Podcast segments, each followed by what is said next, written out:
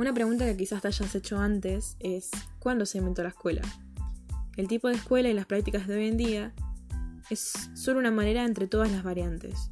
Aunque la escuela pareciera que fue así siempre, existieron diversos modelos hasta que llegaron a lo que hoy es hoy en día, a lo que aceptamos como natural y único posible. Cada sociedad y cada proceso social se apoyan en sus antecesores, ya sea para afirmarlo, para negarlo o para representarlo. La escuela no es un fenómeno natural, sino que es un fenómeno histórico y social que se formó a través de los años. Aunque el fenómeno siempre existió, sin educación en sus diferentes formas no es posible la producción y reproducción social. El carácter de una construcción histórica de la escuela es saber que la naturaleza no es eterna sino eventual. La escuela de hoy en día es un fenómeno de la modernidad que nos permite repensar las formas que se asume la educación. Entonces podemos argumentar para construir posibles y necesarias nuevas formas de educación. Las formas de educación en una sociedad y las prácticas educativas que se institucionalizan se relacionan directamente con la acumulación de saberes que se han reproducido en el interior y sus procesos son simples, los procesos educativos serán de corta duración. Por otro lado, mientras una sociedad se vuelva más compleja y posea más saberes, el proceso educativo será más extenso. Los saberes que son considerados apropiados son transmitidos a quienes han de contribuir a que la sociedad continúe y se proyecte en el tiempo. La educación suele concebirse como una inversión a futuro.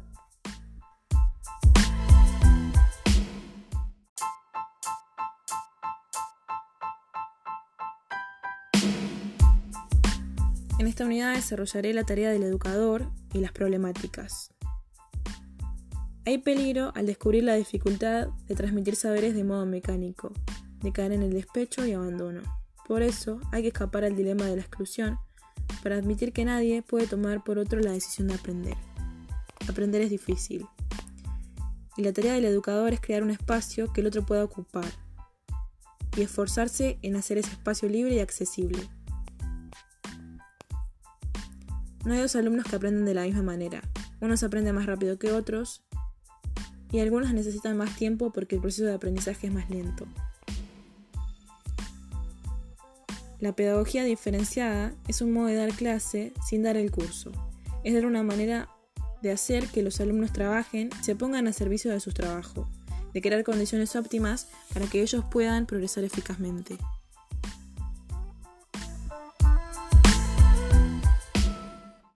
A continuación mi compañera desarrollará la unidad 4.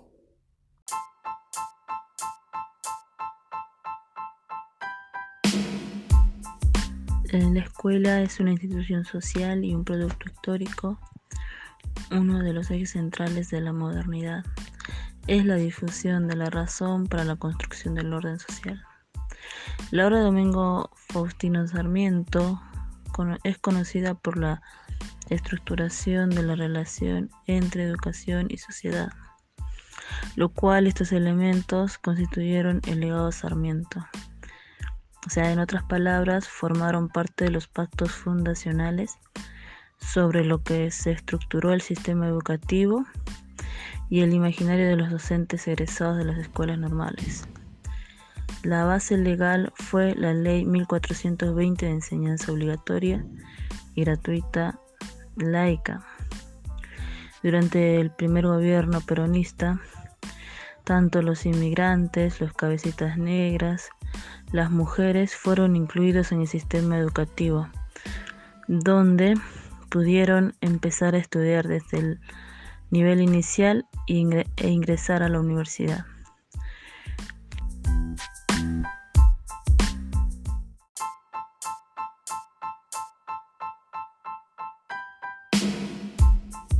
En cuanto a la posmodernidad y la crítica de la sociedad transparente, la posmodernidad es un movimiento teórico cultural. Se destaca como fin de la modernidad, condición de vida o fin de la sociedad transparente. Las sociedades modernas intentaron organizarse según el principio de la razón, el cual el legalismo fue uno de los intentos más acabados en esta dirección. La sociedad organizada racionalmente era conocible y podía volverse transparente. En estos últimos tiempos se ha producido la pobreza no solo en lo material, también en lo simbólico escolar, porque cada día la vida y todo lo que es la sociedad está más atada al sobrevivir.